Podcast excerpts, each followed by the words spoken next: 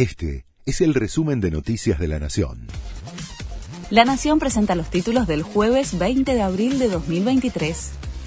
Los piqueteros instalaron carpas y pasaron la noche en Plaza de Mayo.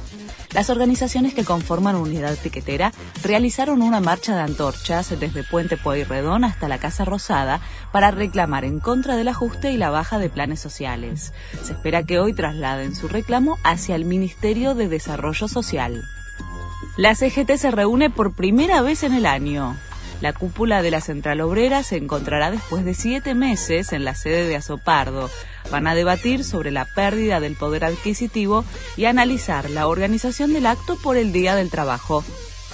Cerca de 80 trámites serán gratuitos en la ciudad de Buenos Aires.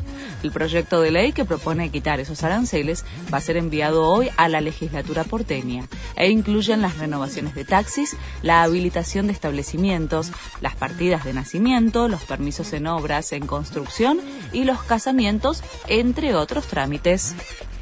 Luis Miguel anunció los detalles de su gira confirmó que la primera ciudad en la que se va a presentar va a ser Buenos Aires, el 3, 4 y 6 de agosto, aunque todavía no comunicó en qué estadios van a ser esas presentaciones.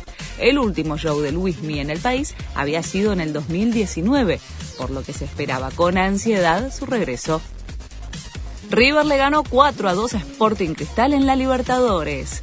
Los millonarios consiguieron su primer triunfo en el torneo y se recuperaron de la caída en la altura de La Paz. Argentinos, por su parte, consiguió una victoria histórica en Brasil ante el Corinthians y con el 1 a 0 final lidera su grupo, el E de la Libertadores. Este fue el resumen de Noticias de la Nación.